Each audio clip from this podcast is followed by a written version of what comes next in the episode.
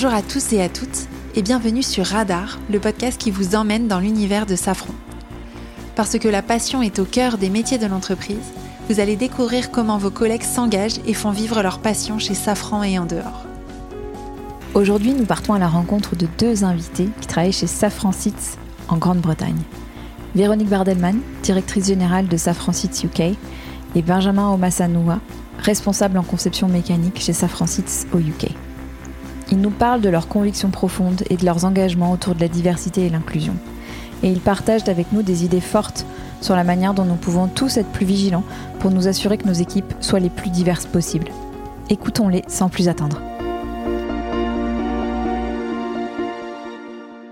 Bienvenue Véronique et Benjamin, bienvenue dans cet épisode.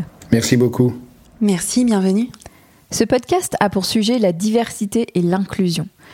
Commençons par quelques définitions. Quelle métaphore décrirait le mieux ce que signifie pour vous la diversité et l'inclusion?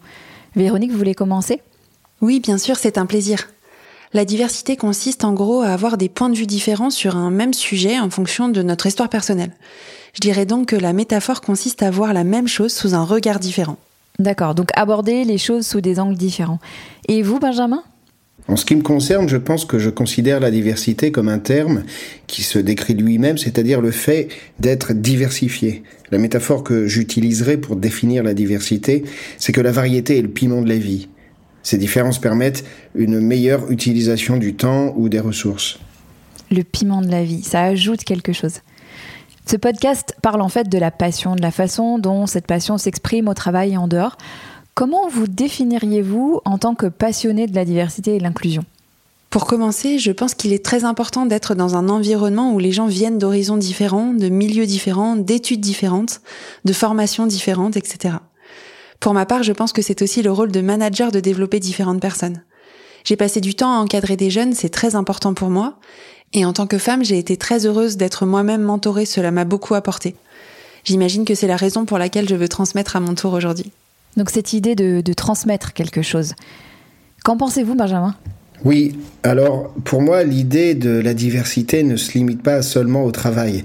Il s'agit en fait d'accepter les gens, les cultures, les différences. Au travail, par exemple, j'ai une équipe composée de personnes d'origines très diverses et j'aime entendre parler de leurs origines et de leurs idées et solutions. Mais en dehors du travail, je fais aussi un peu de mentorat moi-même et j'assiste à divers événements de mise en réseau. Par exemple, je vais à Bristol pour soutenir le réseau BAM, c'est-à-dire le réseau des minorités noires et ethniques, en parlant simplement d'ingénierie à des enfants qui souhaitent et attendent avec impatience de montrer ce qu'ils veulent faire et en leur montrant qu'il est possible de faire autre chose que ce qu'ils auraient pu imaginer. Oui, ouvrir leurs horizons. Je me souviens que lorsque nous avons abordé ce sujet pour la première fois, j'ai été vraiment frappée de voir à quel point la diversité et l'inclusion sont des impératifs, sont vraiment non négociables pour l'innovation et la résolution de problèmes. Qu'est-ce que vous en pensez, Véronique? Je suis d'accord, oui, tout à fait d'accord. Dans ma vie personnelle et professionnelle, j'ai été confrontée à de nombreuses situations qui m'ont amenée à me demander comment j'allais trouver une solution. Et la diversité consiste simplement à apporter des regards nouveaux sur un même sujet. Par exemple, dans une situation où, compte tenu de notre formation ou de nos compétences, on pense ne pas être en mesure de résoudre le problème, des personnes qui ont des expériences et des modes de pensée différents auront une autre approche forcément du problème et trouveront d'autres solutions. Je trouve que cela a toujours été un levier important pour trouver des solutions et aussi pour être innovant. Et c'est souvent parce que deux personnes parlent ensemble, avec deux contextes différents et en même temps, que l'on crée soudainement quelque chose. Je crois que c'est tout à fait vrai, oui.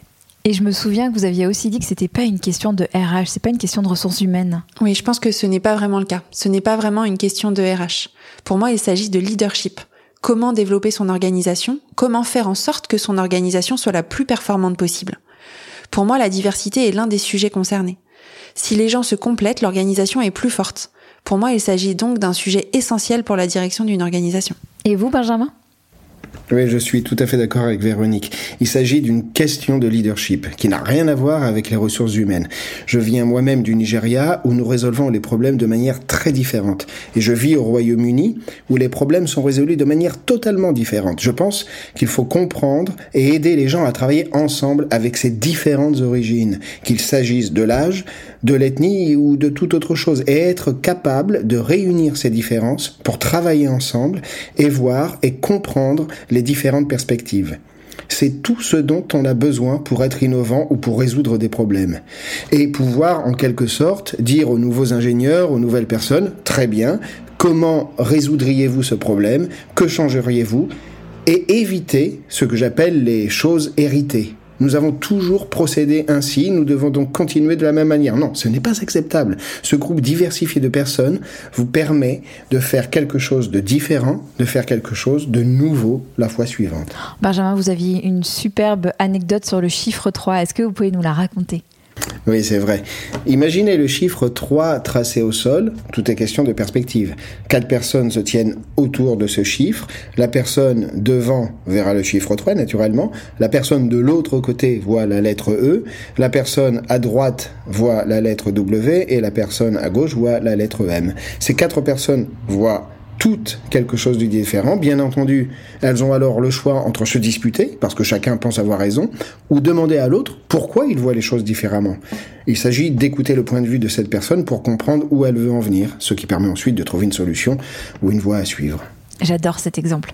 Ça nous amène vraiment à nous demander comment, on a tous des préjugés. Les humains ont des préjugés, on a des biais cognitifs. Alors, comment on fait pour éviter de s'entourer de personnes qui ne voient que le chiffre 3, métaphoriquement? Comment on peut améliorer notre capacité à détecter nos angles morts qui sont aussi naturels que finalement problématiques? Je suppose en effet que c'est pas toujours facile, car il est très agréable d'être entouré de personnes qui vous comprennent très vite parce qu'elles pensent la même chose. Il s'agit donc d'oser et d'accepter de sortir de sa zone de confort, d'accepter d'être mis au défi, d'accepter apprécier les idées que l'on n'envisageait peut-être pas au premier abord. Ce n'est pas facile, pas facile du tout même. Et je suppose qu'il s'agit en grande partie d'humilité, de penser que vous n'avez pas la meilleure solution, mais qu'il y a une meilleure solution peut-être à l'extérieur. C'est vraiment une question d'humilité. C'est aussi accepter l'échec. Il faut essayer, il faut essayer d'autres idées et voir si elles fonctionnent mieux. Dans certains cas, ça fonctionnera et dans d'autres non.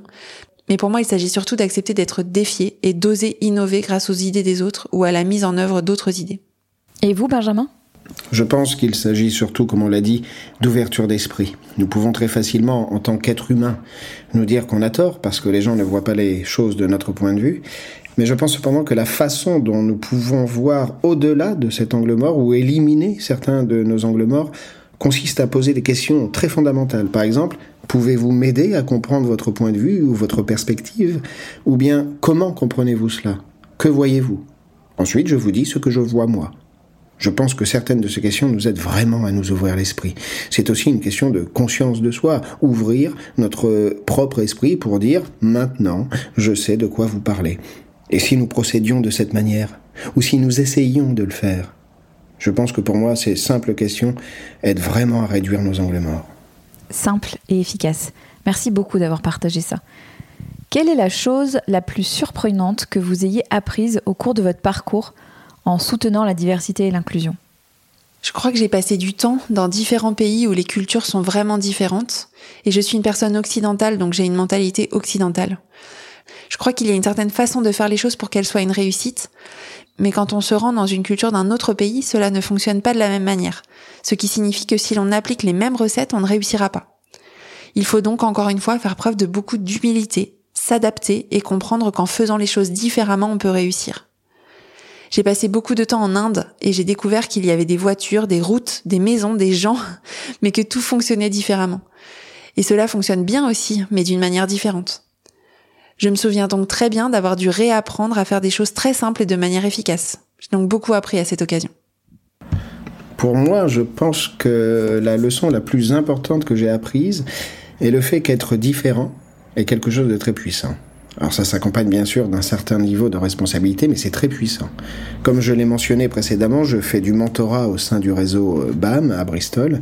Se tenir là et parler aux enfants et leur expliquer le parcours de ma carrière et où j'en suis arrivé, qu'ils voient cela et posent des questions, on ressent un sentiment de responsabilité lorsqu'ils posent des questions et que leurs yeux s'illuminent en disant Oh, donc une carrière dans l'ingénierie est vraiment possible pour moi? Je dois dire que ce sentiment, à ce moment-là, rend terriblement humble, mais il est aussi très puissant, parce qu'à ce moment précis, on a été en mesure d'influencer le parcours de quelqu'un d'autre. Cette personne est différente de la norme et en fin de compte, ça lui donne aussi le pouvoir d'agir. C'est pour moi la leçon la plus importante à retenir. Perspective, humilité, responsabilité, C'est les trois mots qui ont le, plus résonné, me semble-t-il. Merci à vous deux d'avoir partagé avec nous autant de sagesse et, et votre parcours. Merci beaucoup. Merci beaucoup. Merci de m'avoir accueilli, c'est toujours un plaisir. Et vous, quelle est la passion qui vous anime? Merci pour votre écoute et à très bientôt pour un prochain épisode de Radar.